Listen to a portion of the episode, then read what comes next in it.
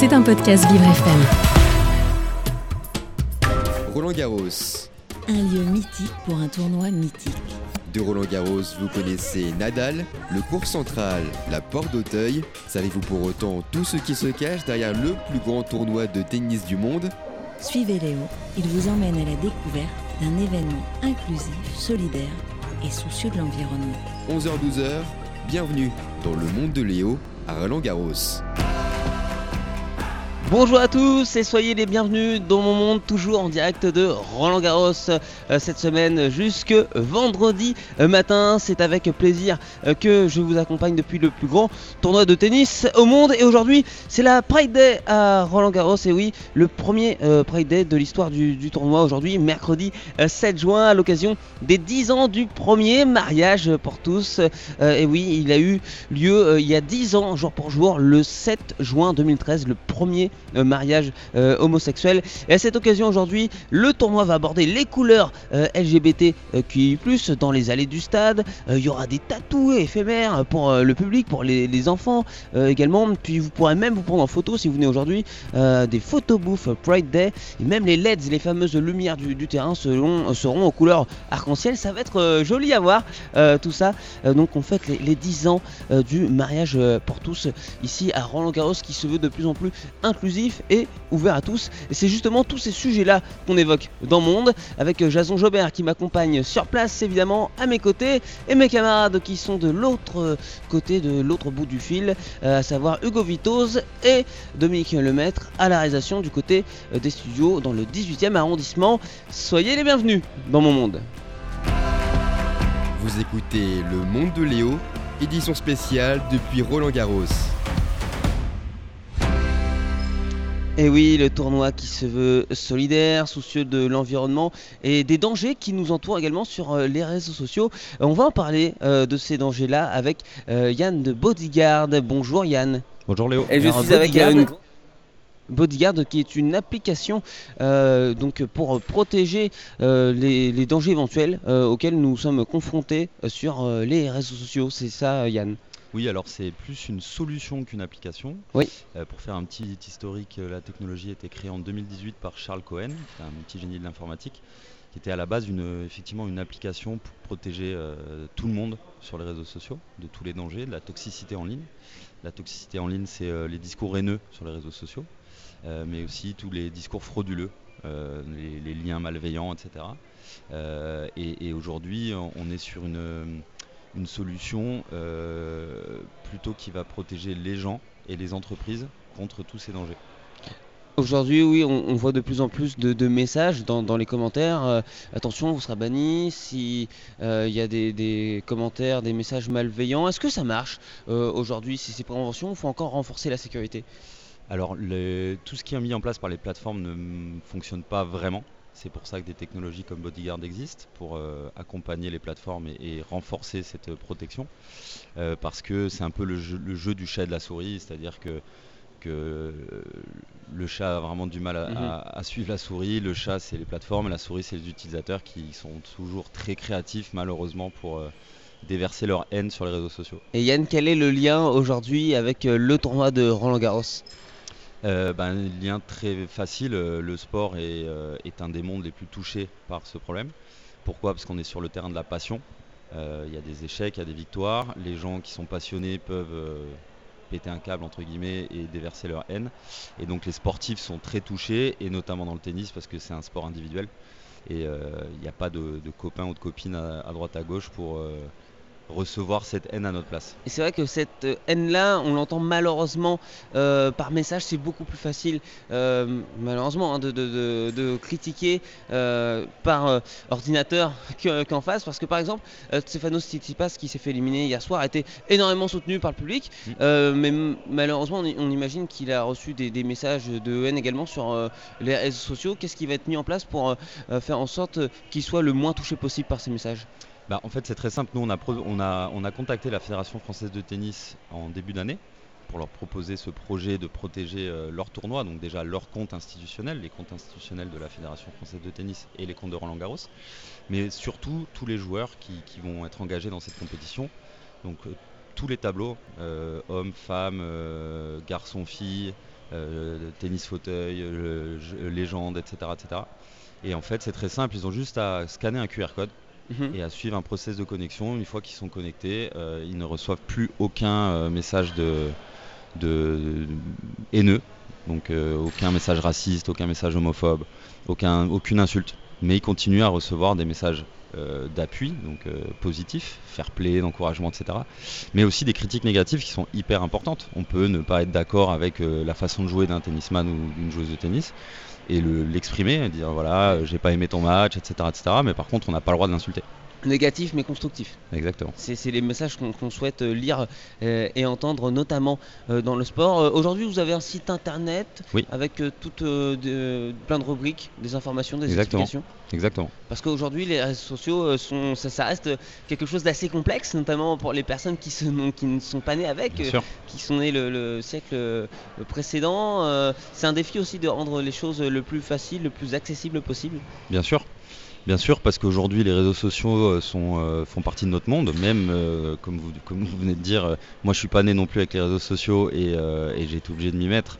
Et, forcément on est tous obligés aujourd'hui d'avoir des réseaux sociaux.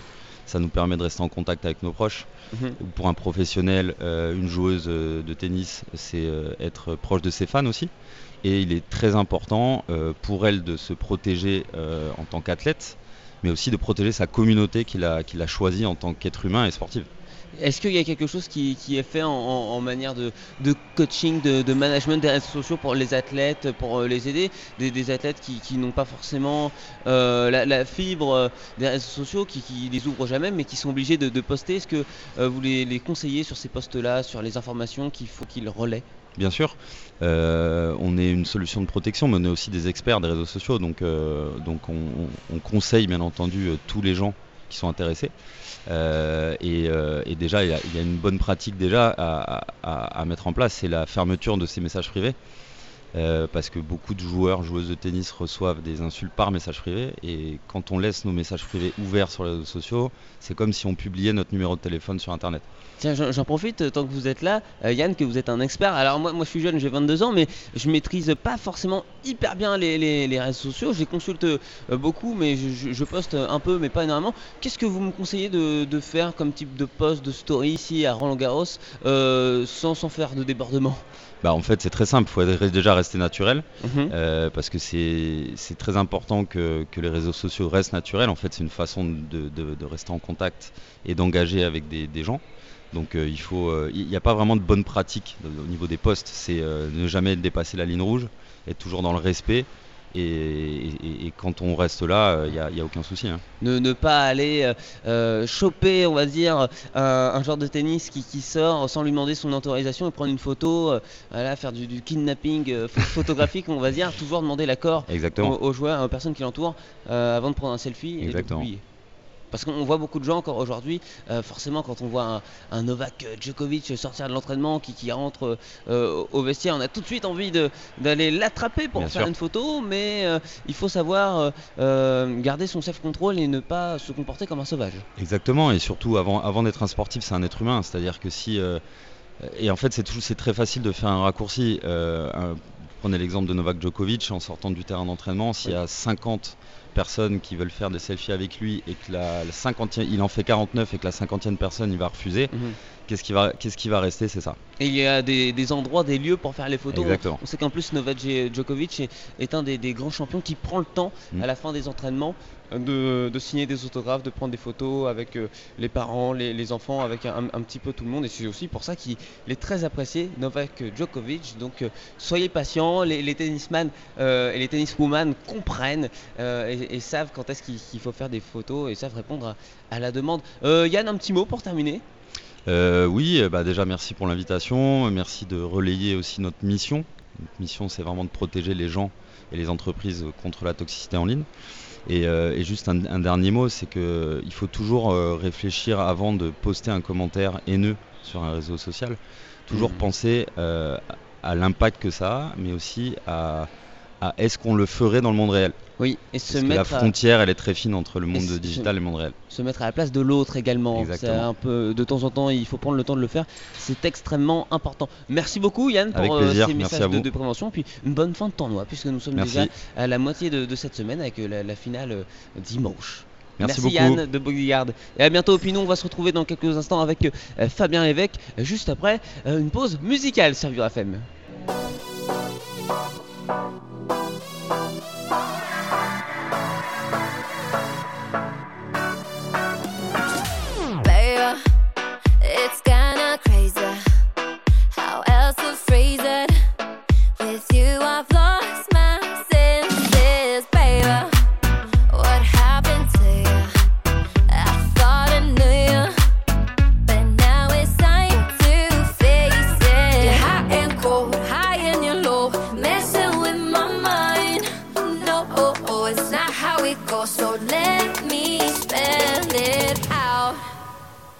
I'm better solo, solo.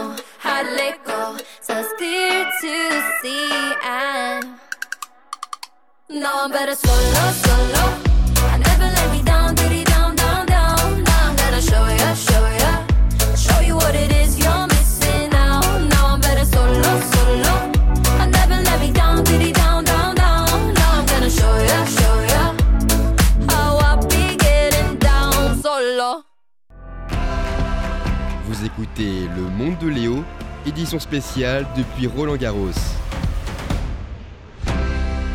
Et merci beaucoup de suivre euh, mes aventures en direct de euh, Roland Garros. Nous sommes situés juste euh, en dessous du cours Philippe Châtrier, le cours central que connaît bien un certain Fabien Lévesque, journaliste de France Télévisions, qui présente notamment Stade 2 sur France 3 et tout le sport sur France 2. Nous l'avons croisé hier après-midi, juste avant de, déjeuner. Il nous transmet toute sa passion et puis ses ressentis sur cette édition 2023. On l'écoute. Et je suis avec euh, une grande star de France Télévisions, Fabien Lévesque, qu'on retrouve aux commentaires euh, quotidiennement. Bonjour Fabien. Salut Fabien, merci parce que vous êtes un, un modèle pour moi qui est jeune journaliste. Euh, on est ici donc à Roland Garros, édition 2023. Il y a des nouveautés chaque année. Quelles sont les, les nouveautés qui vous marquent le plus cette année? Cette année, ce qui me marque, c'est surtout l'absence de Raphaël Nadal en fait. C'est vrai que Bah c'est le grand absent de la quinzaine ici à Roland Garros. Et à Roland Garros sans Nadal, c'est pas tout à fait la même chose. Même si cette année, bah voilà, il y a un jeune espagnol qui est peut-être amené à prendre la succession de Rafa, c'est Carlos Alcaraz, qui m'impressionne énormément, vraiment depuis le début de la quinzaine. Et tout le monde se projette déjà un petit peu déjà sur cette demi potentielle entre Alcaraz et Djokovic. Donc on attend de voir si ça va réellement se passer et si l'Espagnol est capable d'aller au bout cette année. On peut le comparer à Nadal, le Alcaraz, euh, clairement? On peut le comparer dans la dimension physique qu'il dégage sur le terrain. Il est vraiment impressionnant et il renvoie absolument tout. Il se déplace à une vitesse absolument dingue. Euh, il développe une puissance phénoménale et c'est vrai que de ce point de vue-là, on retrouve le Nadal qu'on avait lorsqu'il était plus jeune. Donc euh, c'est même un Nadal en un peu plus complet, parce qu'il est capable de, de, de venir finir les points à la volée. euh, C'est un joueur hyper complet, franchement, et, et il n'a que 20 ans, et il peut être amené à gagner beaucoup, beaucoup de Roland Garros. C'est parce que les jeunes sont de plus en plus forts, hein, toutes disciplines euh, confondues, même au, au vélo, on le voit sur le Tour de France, ça va aller encore euh, beaucoup plus vite que, que l'année dernière avec tous les, les Pogacar, etc. Est-ce que justement quand on parle de euh, successeur de Nadal, Al- Alcaraz, est-ce que vous c'est votre truc de parler de oui c'est le successeur de de comparer Est-ce que vous êtes dans, dans ce comparatif-là vous constamment? Non, après c'est difficile de, de se dire qu'il va être le, le successeur de Nadal parce que Nadal il a gagné 14 fois Roland Garros. Et je pense que personne d'autre ne gagnera 14 fois Roland Garros. Ce qu'a fait Nadal ici est unique et ça restera le plus grand joueur de l'histoire de la terre battue. Ça c'est une évidence. Et j'ai rencontré Carlos Alcaraz récemment pour tout le sport et il me disait si je peux n'en gagner ne serait-ce que la moitié, ce serait déjà énorme. Oui. Donc Oui. c'est difficile de, de jouer au jeu des comparaisons. C'est vrai qu'ils ont un, un jeu un petit peu similaire et dans la dimension physique qu'ils dégagent. Mais ce qu'a réalisé Nadal ici, c'est unique et je pense que personne ne sera capable de le, de le reproduire. Il va passer ce soir euh, face à Tsitsipas, Alcaraz. Je pense, je Oui. pense parce que euh, il, il monte en puissance. Il a vraiment été très impressionnant. Alors on annonçait déjà un gros test face à Mouzetti, sauf que Mouzetti n'a pas existé du tout face à Alcaraz parce que Alcaraz ne l'a pas dév- laissé développer son jeu. Et donc finalement, euh, Mouzetti n'a pas pu s'engouffrer dans la moindre brèche dans le jeu de l'espagnol. Et il a euh, littéralement laminé Mouzetti, qui était censé être un, adversaire de taille pour lui. Donc pour moi, ce soir, Alcaraz face à Tsitsipas, ça sera encore au-dessus. Alcaraz est au-dessus. Euh, Tsitsipas, même s'il a montré de belles choses, pour moi, il va être victime un petit peu de, de- du rouleau compresseur espagnol. Euh, Fabien, juste euh, avant de terminer, euh, France Télévisions est également diffuseur officiel euh, du tennis fauteuil Ouais. à Roland Garros. Ça, Exact. j'imagine que ça doit être chouette pour vous. Ouais, c'est ça, le tournoi qui commence aujourd'hui d'ailleurs. On va suivre les Français. Stéphane Houdet aussi, notre consultant. Donc il est en quête d'un troisième sacre ici à Paris. Donc on va espérer qu'il aille au bout, même s'il a un tirage qui n'est pas évident. Je crois qu'il a, il a une grosse tête de série d'entrée. Donc ça va pas être simple pour, pour Stéphane, mais on espère qu'il qu'il aille loin dans le tournoi. Et puis la finale sera sur France Télévisions d'ailleurs euh, ce week-end. Eh bien, merci beaucoup Fabien, à bientôt dans, dans tout le sport euh, et puis sur les antennes de euh, France 2, sur France 3 pardon. Exactement, Ça, exactement. avec plaisir. Merci. Et oui, il a, vu juste, euh, oui, je, me suis trompé hier parce qu'en fait, Stade 2 est passé sur France 3 maintenant. Stade 2 sur France 3. Et au début, j'allais dire Stade 3, pas du tout. Euh, Fabien Lévesque, donc qu'on retrouve dans tout le sport, et sur euh, euh, Stade 2 dans, sur euh, France 3. C'est pas facile. Euh, et puis il a vu juste, surtout Fabien Lévesque, il a eu le bon pronostic euh, puisque euh, Carlos Alcaraz s'est qualifié hier euh, face à Tsitsipas en 3-7. Il passe en demi-finale contre Novak Djokovic, demi-finale qui aura lieu euh, vendredi après-midi. Le monde de Léo en direct depuis les allées de Roland Garros. Et hier, en se baladant dans, dans un village, c'est vraiment une ville dans, la ville, euh, ici du côté de la Porte d'Auteuil, euh, nous avons rencontré un club euh, de handisport qui venait de la Haute-Marne, donc en tourisme, en, en promenade, notamment pour le tennis fauteuil, mais pas que. On va écouter un petit peu leur ressenti, notamment sur les questions d'accessibilité. Et je suis avec Nicolas, qui est un spectateur en, en fauteuil roulant. Bonjour Nicolas. Bonjour. Alors euh, Nicolas, j'imagine que vous êtes venu euh, notamment assister au, au match de, de tennis fauteuil, ça commence euh, aujourd'hui. Oui, et puis c'est la première fois que je viens à Roland Garros et c'est une, une belle expérience et Alors, une belle découverte. Est-ce que vous trouvez que le, le site est accessible? Oui, très bien fait. Pour l'instant, de ce que j'ai vu, on accède facilement au cours avec les ascenseurs, les toilettes sont, sont très facilement accessibles. Euh, J'imagine que ça doit vous faire beaucoup de bien, même mentalement, euh, de voir que ça y est, en 2023, c'est la première fois que vous pouvez venir à Roland Garros dans des conditions qui, qui le permettent? Euh, oui, et puis c'est un des premiers sites où je trouve que vraiment tout est, est bien aménagé. Et oui, et donc euh, est-ce que vous, euh, vous suivez des, des athlètes en particulier dans le tennis fauteuil ou vous découvrez? Non, je découvre pour l'instant. Vous découvrez, puis il y a également sur, euh, sur les cours, notamment le Philippe Chatrier, des, des espaces réservés pour les personnes à mobilité réduite. Est-ce que vous avez prévu d'aller voir des matchs aussi là-bas? Oui, je pense, oui. Ben, C'est super. Ben, merci beaucoup Nicolas. Bonne Merci. Bonne- Que- Question sur les, les- le circuit dames et messieurs aussi, classique Ah oui, euh, des, sur le, les, les circuits dans le tennis fauteuil, il y, a, les- il y a les hommes, il y a les femmes aussi, la parité. Pas que fauteuil Ah oui, ah oui, pardon, je croyais que tu étais. Oui, euh, vous allez suivre aussi euh, le, forcément le tennis euh, avec euh, les, les- les valides. Euh, au niveau du, du tableau, vous suivez tout ça? Bah, pas spécialement, là c'est vraiment plus une découverte du tennis. Je suis pas un, un fervent de tennis, mais une belle, euh, belle expérience. Voilà, vous êtes content, content d'être là. Oui, très content. Vous êtes en groupe là? Vous, Oui. vous venez d'où? On vient de Haute-Marne et, et avec le comité handisport de, de Haute-Marne qui nous organise cette belle sortie. Génial. Il y, a des, il y a des personnes avec vous euh, ici qui font euh, du sport euh, en club du coup Il y a notre comment? Le vice-président qui s'occupe aussi du tennis handisport. Euh, le monsieur avec le chapeau, un petit peu plus loin là-bas. et, et Paris 2024, c'est dans un an, un, un rendez-vous important pour vous? Ouais, c'est une belle. euh, moi j'étais un ancien athlète, donc D'accord. euh, Quelle discipline? lancer le marteau. D'accord, ok. Ah, des bonnes cuisses Oui. Oui. Ah, Il en oui, reste oui, encore non. un petit peu, on, les voit. euh, en effet, vous avez fait ça pendant combien de temps? Une quinzaine d'années, quand j'étais jeune. Et Euh, puis, on- il paraît que le sport nous, nous quitte jamais vraiment euh, Non. après tant d'années. Non, non. Puis quand on a les en- la chance euh, d'avoir des enfants qui, qui reprennent le flambeau, c'est des belles choses aussi. Des bons moments. Bah, c'est génial. Léo, il y a le président qui est là, je crois. C'est ça du, du- Non. il est là le président, il est là. Il est où le président Il est où le président du club Du tennis. Du tennis Caroline Caroline Alors, bonjour Caroline Bonjour Caroline. Bah Claire, viens. présidente de quel club exactement Ah non, alors moi je suis pas présidente, je suis salariée Ah, euh, du comité handisport. Et ma collègue Claire. Voilà. Super, donc vous êtes en groupe hein, aujourd'hui. Oui, Ça fait du bien à tous, j'imagine, avec le soleil. oui. Ben, oui, hein. Écoutez, euh, on est content d'être là. Et oui, et de vraiment partager cette ferveur du tennis, qu'on soit en situation de handicap ou personne valide, on peut vivre l'événement ensemble. Oui. Exactement. Vas-y Philippe. Philippe, euh, vous êtes un, ancien athlète sportif, vous aimez le tennis? Moi, je suis joueur de tennis et je pratique un petit peu de tennis fauteuil aussi. D'accord. Et je suis de l'handicap aussi.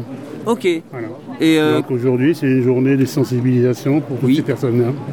qu'est-ce qui vous marque le plus euh, aujourd'hui à Roland Garros Sur place? Bah, L'effervescence, comme d'habitude. Il y a toujours autant de monde, il y a toujours autant d'attractions. Ça fait toujours plaisir à venir ici euh, quasiment tous les ans. Puis là, aujourd'hui démarre la compétition pour le tournoi de tennis fauteuil. Vous allez suivre euh, ça de près avec nos Français? Et Françaises? Français, français. Bah, français, je sais pas s'il y en a, mais en français, il y en a deux. Y a Stéphane Houdet en moment qui est en train de, de perdre, c'est dommage.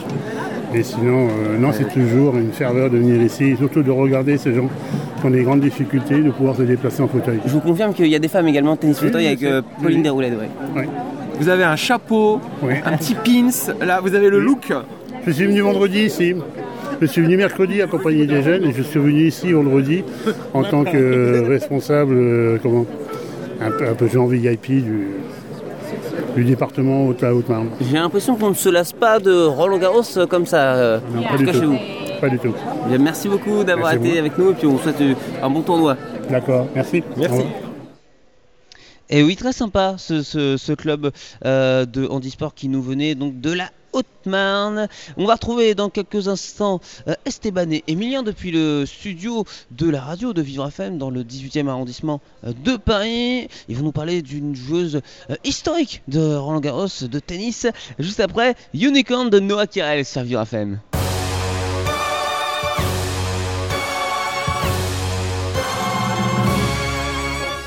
Hey, you don't like the way I'm talking, hey. So you stand there, keep on calling me names. No, I'm not your enemy, so if you're gonna do it, don't do it. Hey, do you wanna check my DNA? All the stories time to go away. And believe in fairy tales, oh. If you're gonna do it, I'm gonna stand in like a unicorn.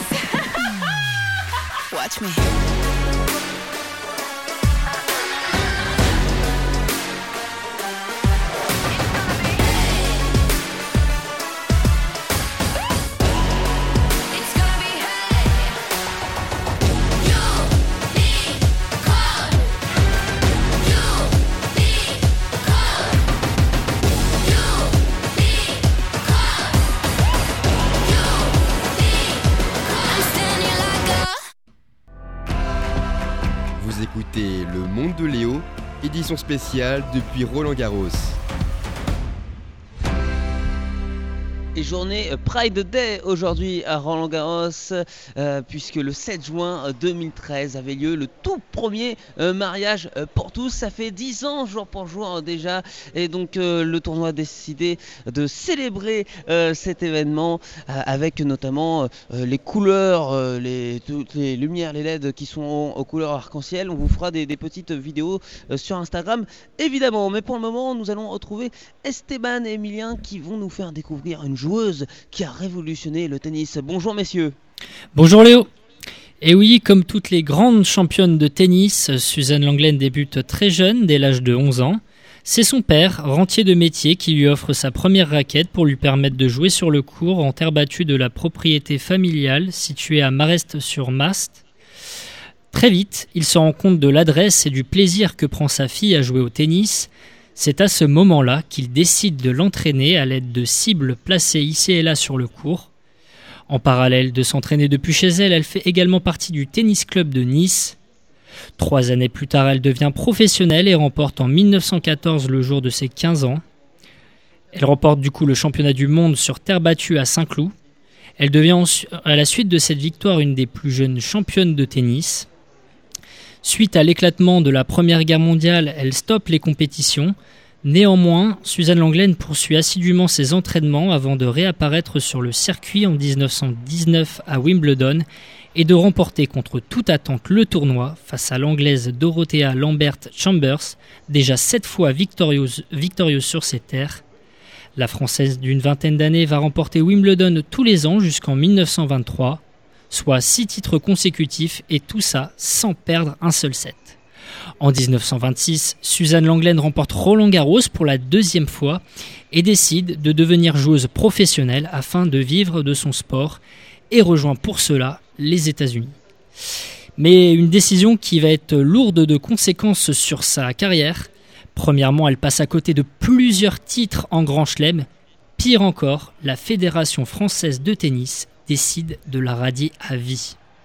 Suzanne Langlaine qui aura marqué l'histoire du tennis, Emilien. Euh, surnommée la diva du tennis, Suzanne Langlaine est la première vraie star de l'histoire de ce sport. Pendant 7 ans, elle remporte 241 tournois, 80 en simple, 73 en double, 87 en double mixte et 2 médailles olympiques. Suzanne Langlaine connaît une série de 181 victoires de suite. Elle a au total un bilan de 341 victoires pour 7 défaites. Elle a également été une source d'inspiration pour les quatre mousquetaires René Lacoste, Jean Borotra, Henri Cochet et Jacques Brunon dont nous avons notamment parlé hier. En 1933, elle décide finalement de mettre un terme à sa carrière de joueuse et elle renoue contact avec la Fédération française de tennis afin d'ouvrir son école de, tennis, donc située non loin de Roland Garros. Après sa carrière, elle devient également collaboratrice d'une maison de couture pour laquelle elle dessine des modèles de sport. Elle fait des apparitions dans des pubs, joue dans des films et des courts-métrages comme Le Petit Parigo en 1926 dans lequel elle joue son son propre rôle, ainsi que dans la comédie britannique Things Are Looking Up en 1935. À noter qu'elle a donné son nom au mythique cours de Roland Garros Suzanne Langlaine, inauguré en 1994. Et nous sommes pas loin et juste euh, derrière nous euh, le mythique cours Suzanne Landelaine. Merci beaucoup Esteban euh, et Emilien. Et puis nous on, va partir, on va bouger un petit peu, on va retourner du côté de la fresque écologique du tennis qui a pour but de sensibiliser le public. Hop, je me lève, je me lève, et je te bouscule comme d'habitude. Je vais arrêter parce que sinon il va pleuvoir. Il a plu d'ailleurs tout à l'heure pendant les entraînements notamment des, des joueurs de tennis fauteuil. Le soleil est, est bien revenu ici à Roland Garros. Et en attendant, euh, on va écouter Blond avec de l'air sur Vivre FM. A tout de suite.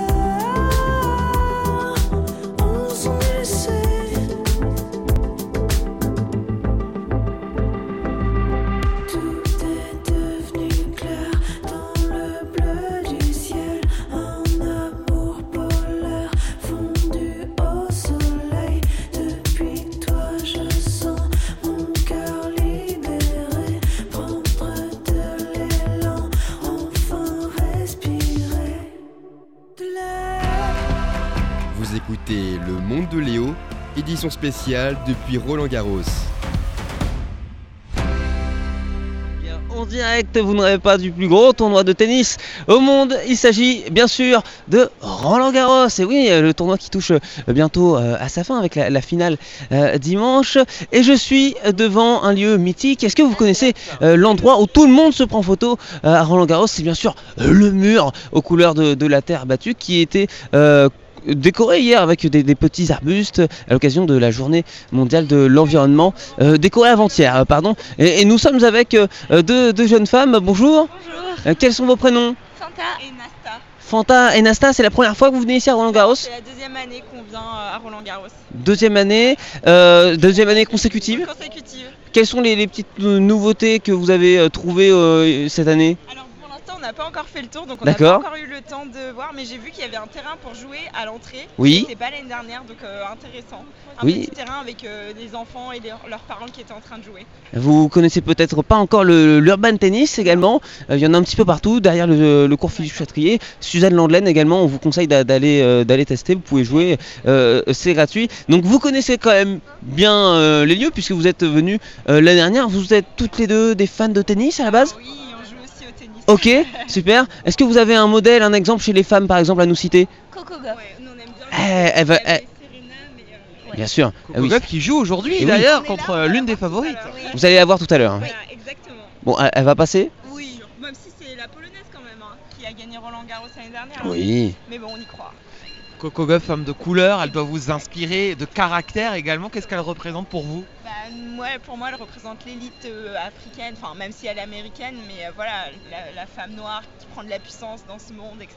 Voilà. C'est vrai qu'on a de plus en plus de, de diversité euh, chez, chez les femmes en, en termes d'origine, puisque c'est vrai que quand on regarde les noms, on voit beaucoup de, de noms de femmes de, de l'Est. Il y a également une joueuse tunisienne qui joue aussi. Qui joue ce matin, on est un peu en retard, mais on va aller la voir aussi.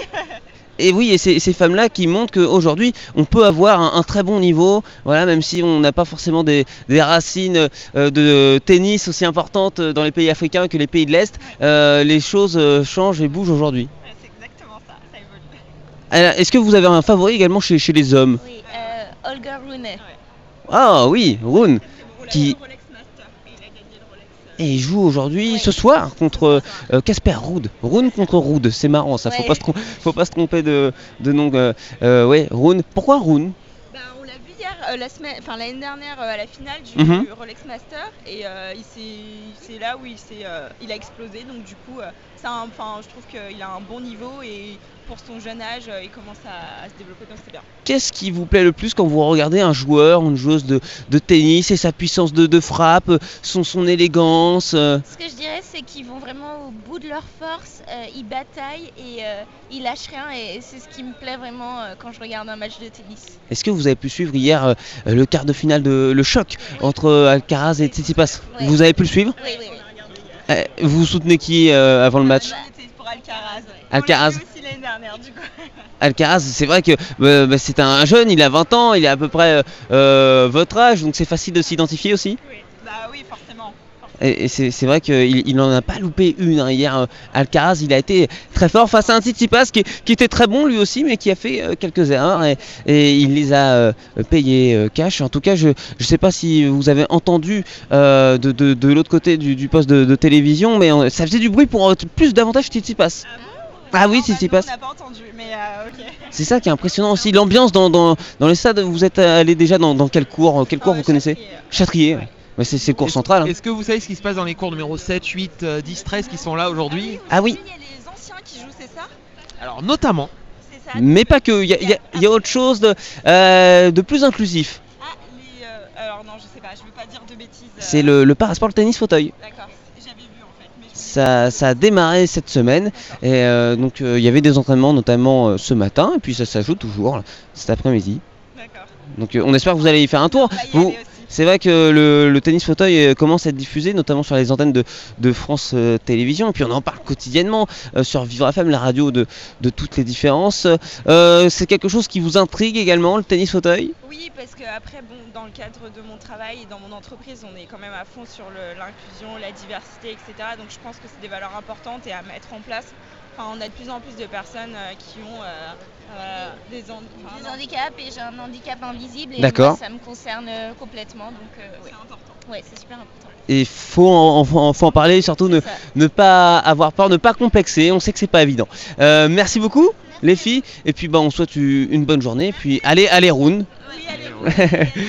Allez, une petite musique peut-être euh, en attendant Léo? Oui, une pause musicale euh, de, de bon choix. Je ne sais pas ce que c'est, mais je suis sûr que ça va être quelque chose de bon parce qu'on a que ça de toute façon à Lyon euh, sur Vivre FM. On va faire une, une petite photo, puis on, on vous retrouve juste après. On va vous prendre aussi.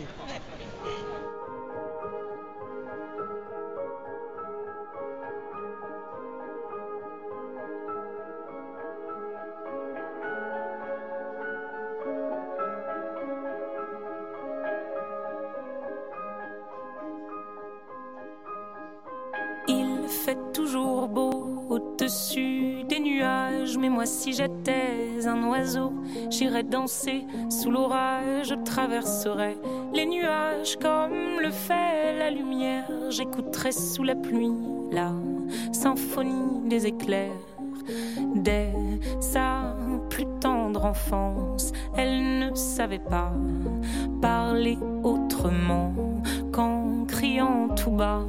Pas faute d'essayer de les retenir, s'écrier ces larmes qui les faisaient tant. Il fait toujours beau au-dessus des nuages, mais moi si j'étais un oiseau, j'irais danser sous l'orage, je traverserais les nuages comme le fait la lumière, j'écouterai sous la pluie la symphonie des éclairs. Grandissant, rien ne s'est calmé. Petite tempête s'est trouvée. Des raisons de pleuvoir autant. Qui pourrait l'aimer franchement Personne n'aimerait se retrouver. Au cœur d'une tempête avouée, il y a des raisons de pleurer.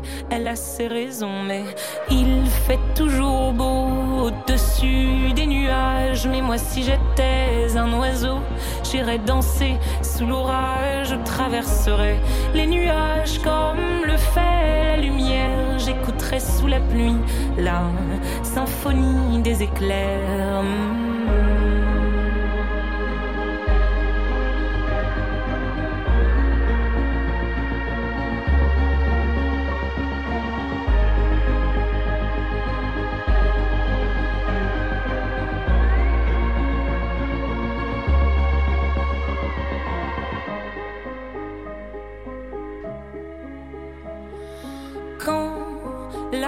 Tempête a su que des mélodies pouvaient s'échapper du vent et se retrouver dans le cœur des gens, celle aussi c'est dire Nulle raison d'envier le soleil, je ferai danser les gens, rythme de mes pleurs,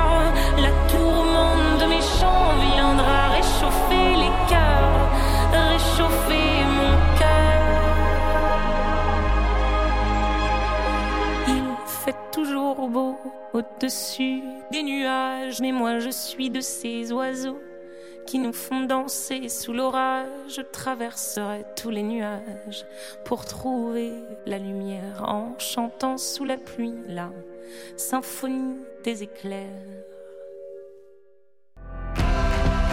Vous écoutez Le Monde de Léo, édition spéciale depuis Roland Garros. Ah, on est vraiment des, privilégiés avec vous ici euh, en direct de Roland Garros avec cette fresque écologique qui a pour but de sensibiliser euh, le public. On y a fait un tour euh, lundi. Il y a cinq petits jeux en fait, cinq familles. L'écologie concernant les infrastructures, le transport, l'alimentation, le matériel sportif, le numérique. On a fait le, petit quiz, le petit jeu avec le matériel sportif. Et aujourd'hui, nous nous retrouvons Paul. On va faire le, test concernant l'aliment- l'alimentation. Bonjour Paul. Bonjour. Alors donc euh, ici il y a la fresque pour l'alimentation. C'est ça, alors comme pour les autres, euh, les autres catégories, on s'est d'abord posé la question de ce qui était indispensable euh, à Roland Garros en termes d'alimentation et forcément quand il y a un événement euh, sportif comme ça, il va forcément y avoir énormément de spectateurs et Bien de sûr. fans. Euh, et ils se déplacent pas pour rien, ces spectateurs et ces fans, ils vont forcément regarder euh, les joueurs. Donc euh, c'est principalement ces personnes-là qu'il va falloir nourrir. D'accord. Après bien sûr le staff aussi qui travaille ici, mais nous on se considère aussi un peu plus comme, comme des fans, donc on se met aussi dans la catégorie euh, spectateurs et fans. Et forcément, on va forcément, les, on va forcément devoir les nourrir, utiliser des boissons et avoir pas mal d'emballage bah, pour contenir euh, toute cette alimentation. Et derrière tout ça, il y aura des impacts euh, sur l'environnement. Donc on va commencer avec euh, les plus évidents. Euh, ça va être tout ce qui va être déchets produits. Ok. Donc quand on va parler de déchets, on va parler euh, ben, de déchets plastiques et d'emballage dans un premier temps. Ici à Roland Garros, il y aura pas mal de poubelles euh, de tri mises à disposition. Euh, il y a aussi des partenariats avec Perrier pour recycler les Mhm. bouteilles et les canettes. C'est assez simple à chaque fois, j'ai l'impression que c'est deux poubelles, recyclage et non Oui, c'est ça, c'est assez simple. Il y a aussi un partenariat pour qu'il y ait un second tri derrière sur Roland Garros. Euh, au cas où, je n'incite pas du tout euh, les gens à mettre euh, dans la mauvaise poubelle, mais au cas où s'il y a des personnes qui se trompent, euh, il y aura un second tri qui sera effectué derrière pour être vraiment sûr que les personnes Hmm. euh, ben, ne gaspillent pas par inadvertance Ouais, certaines ouais. ressources qui pourraient être recyclées. Euh, en termes de production de déchets avec l'alimentation, il ne faut pas oublier le gaspillage aussi, gaspillage alimentaire. Ouais. C'est quelque chose à laquelle on va faire relativement attention. Euh, Roland Garros là va reprendre tout ce qui va être invendu et propre à la consommation euh, et va les donner chaque euh, lendemain à une association qui s'appelle Chez Non Manquant. Euh, qui vient l'année dernière, c'était 5100 repas qui avaient été ainsi redistribués. Donc euh, c'est une démarche euh, réalisée par Roland Garros pour limiter un maximum le gaspillage. Et maintenant c'est euh, aux intervenants euh, et aux spectateurs de limiter un maximum leur, leur gaspillage. On aura forcément aussi dans l'alimentation tout ce qui va être consommation d'énergie. parlez bien en face du, du micro, je sais que c'est pas évident quand on tend la tête. Donc, Ouais, euh, l'énergie. il faut, que je me répète ou c'est euh, Non, non, c'est bon, c'est bon, c'est bon. D'accord, donc tout ce qui va être consommation euh, d'énergie. Donc consommation d'énergie pour faire les emballages naturellement, pour aussi cuire la nourriture, mais aussi pour la faire pousser si c'est par exemple des légumes qui poussent sous serre. Ouais, vous, vous essayez de faire des économies par exemple dans les petits stands quand vous faites chauffer des choses Alors ça, je, je n'aurai pas l'information sur ça. Euh, mais euh, dans tous les cas, sur ce qui va concerner l'alimentation, il y aura des petits labels éco-friendly sur euh, les stands. D'accord. Donc, sur les stands où il y aura ce petit label-là, c'est un gage de qualité par rapport à la nourriture qui est faite à l'intérieur, qui prend conscience de la planète. Voilà. Donc ça, ce serait vraiment sur la consommation d'énergie. Oui. Quand on parle nourriture, Il y a il y a forcément l'eau. bah, de l'eau. Donc il va y avoir consommation et malheureusement pollution d'eau. Euh, consommation d'eau ben, pour tout ce qui va être euh, l'agriculture, donc euh, cultiver des plantes, mais aussi le bétail, l'élevage. Et c'est là où après on risque de parler de pollution d'eau. Euh, parce que quand on utilise des pesticides ou même quand on a un élevage qui euh, euh, fonctionne avec des hormones ou des antibiotiques, euh, tout ce qui va être rejeté, après ça risque de souiller les points d'eau. Et donc là, malheureusement, on va parler de pollution de l'eau. Et enfin, il y en a un dernier qu'on qu'on oublie de temps en temps, mais c'est vraiment un des plus importants, c'est tout ce qui va être artificialisation des sols. Une définition assez simple à retenir, c'est quand il y a un écosystème, un environnement existant, euh, qu'on va le modifier ou le détruire pour faciliter une activité humaine.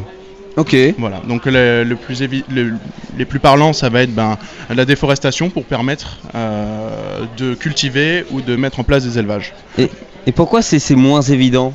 Cette partie-là Bah, c'est quelque chose, quand on est en France, qui nous touche peut-être un peu moins, parce qu'on a tout ce qui va être réglementation au niveau de la déforestation, mais dans des zones de forêt primaire, où c'est le plus catastrophique, donc euh, en Amazonie, euh, il y a aussi de la forêt primaire au Congo ou en Indonésie. Euh, là, ça sera fait de la plupart du temps de manière illégale. Et donc, je vous pose aussi cette petite question que j'aime bien poser aux personnes qui viennent. Euh, selon vous, quand je vous dis déforestation, quelle est la première idée qui vous vient en tête? Euh, L'Amazonie.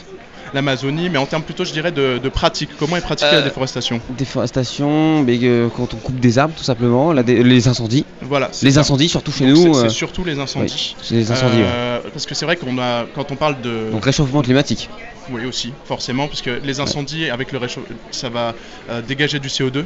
Euh, quand on lance des grands incendies dans des forêts primaires comme l'Amazonie, bah, c'est sur des, des hectares Mmh. euh, que les arbres vont être brûlés, donc tout va être rejeté.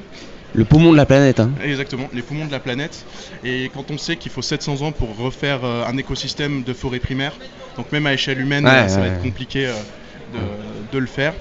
Et en fait, c'est brûlé parce que si on prend des machines, ça coûte beaucoup trop d'argent. Il faut du personnel aussi qualifié pour utiliser les machines. Et ça prend trop de temps. Et ces gens-là n'ont pas le temps. Donc ils vont vraiment lancer des feux sur des, des dizaines et des, dizaines d'hectares. Euh, maintenant, bien sûr, si on s'arrête là par rapport à l'activité, c'est sûr qu'on a le blues toute la journée. Mais il y a toujours euh, cette partie euh, un petit peu de, de réflexion pour améliorer la situation à notre échelle. Forcément, dans un premier temps, il va y avoir le recyclage. Mhm. Voilà, bon, j'en ai parlé, il y a pas mal de poubelles qui sont mises à disposition, mais une, une partie du recyclage qui est très importante, c'est le tri. Alors, il faut savoir que euh, en temps normal, bon là il y a un deuxième tri, mais en temps normal chez nous, si on ne trie pas, bah, le produit ne sera pas recyclé. Donc c'est là où euh, on va avoir notre rôle à jouer, euh, de bien faire attention à où est-ce qu'on met nos déchets. Et ce qui est hyper intéressant, Paul, là-dedans, c'est le lien entre l'alimentation et l'environnement. Oui, c'est ça. C'est ça parce qu'on se rend compte que c'est euh, lié parce que forcément quand on veut faire de, euh, de l'alimentation, ben, j'en ai déjà parlé, il faut faire de la, euh, des cultures, il faut faire de l'élevage. Donc on dépend aussi de la nature et ces choses-là dépendent forcément de l'environnement. Donc il y a forcément un lien euh, par rapport à ça. Et c'est sûr que le recyclage, c'est quelque chose de, de bon pour limiter un maximum notre impact sur l'environnement, que ce soit en termes de- d'emballage dans un premier temps, Ouais. mais aussi on peut limiter les déchets, euh, que ce soit en termes de, bah, je vous en ai déjà parlé, en termes de, de nourriture. Euh, Il y a un petit proverbe qui dit que le meilleur déchet c'est celui qu'on ne produit pas. Mm. Euh, bah là ça, ça se, ça se vérifie. Forcément on va parler aussi de son alimentation. Il faut manger plus de légumes. Voilà, c'est conseillé, ça consomme moins d'eau et moins d'énergie. Bien évidemment, euh, si les légumes ne sont pas produits sous serre. Euh, J'aime bien donner cet exemple, mais si on prend euh, des avocats made in France qui sont faits dans le Nord-Pas-de-Calais, euh, ce sera forcément de la production sous serre. Et au final, ça va énormément polluer. Et la question va se poser de est-ce que c'est pas moins polluant de prendre de, de l'avocat qui va venir des pays où il est produit naturellement? Voilà. C'est après c'est des réflexions aussi qu'il faut se faire. Donc c'est pour ça qu'on dit qu'il faut manger euh, de proximité, mais bien sûr avec une petite nuance de est-ce que si je regarde autour de moi, euh, ça va euh, se produire autour de moi? C'est De- vraiment cette question-là. Vous êtes en train de nous expliquer qu'en fait, de, de temps en temps, on peut faire un export de, de produits si euh, le, le- le produit en question est élevé de façon plus naturelle que chez nous en France. Voilà. Après, tout dépendra de l'empreinte carbone. Euh, forcément, si euh, il y a une empreinte carbone euh, bah, d'un produit qui est plus élevé en France parce qu'il est produit sous serre, ah bah, au final, euh, est-ce que c'est pas plus intéressant de comparer cette empreinte carbone-là avec l'empreinte carbone du transport, Ouais. qui bien sûr, je le rappelle, n'est- pas à négliger, mais il faut forcément euh, réfléchir aussi à ça.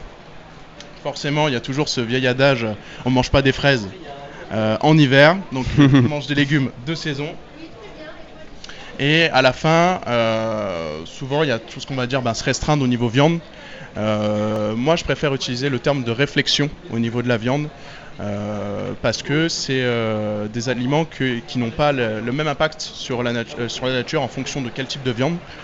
Tout ce qui va être viande de bœuf, viande rouge, ben, c'est ce qui va avoir le plus gros impact. D'accord. S- Dès qu'on va se tourner vers de la volaille, donc viande blanche, euh, ce sera 5 à 6 fois moins euh, impactant sur l'environnement. Donc il y a quand même une grosse différence. Et on sait pourquoi? Euh, bah, c'est en termes de nourriture et en termes d'eau.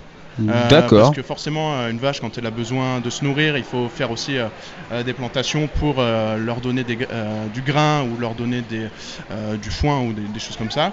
Euh, nourriture qui sera en moins grande quantité pour de la volaille, par exemple.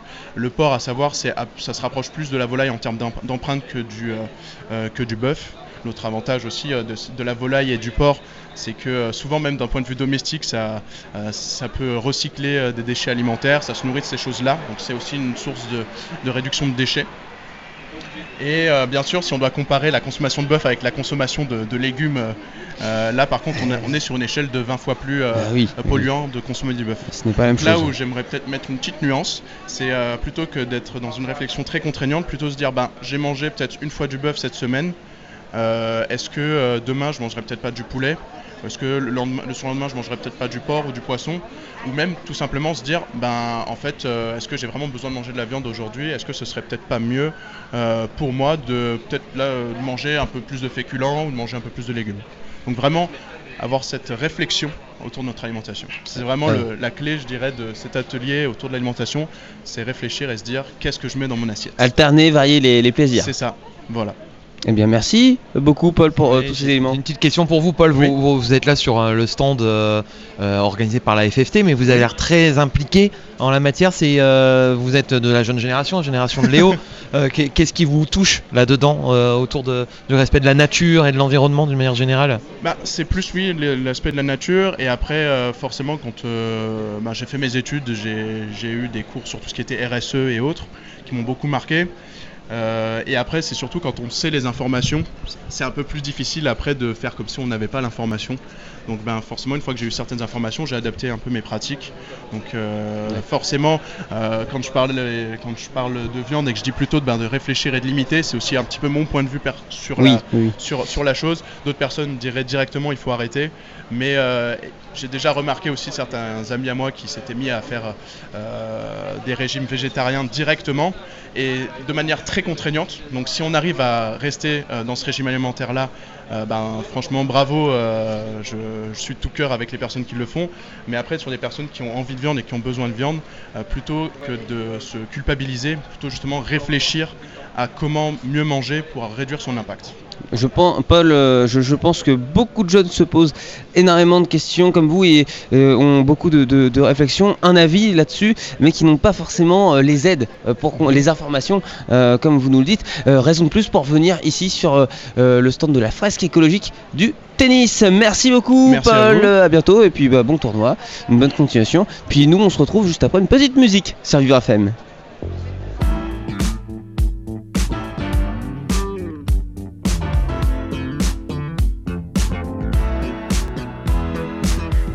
grossière erreur.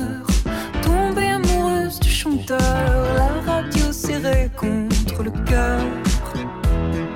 Sa voix, son oreille, c'est de l'or, c'est du miel.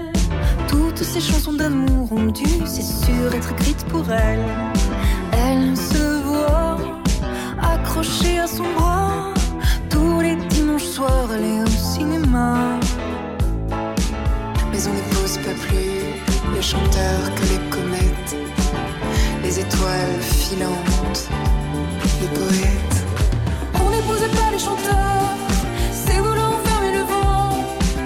C'était pas un papillon, c'est mettre en cage un lion. On n'épousait pas les chanteurs, c'est voulant fermer le vent. C'était pas un papillon.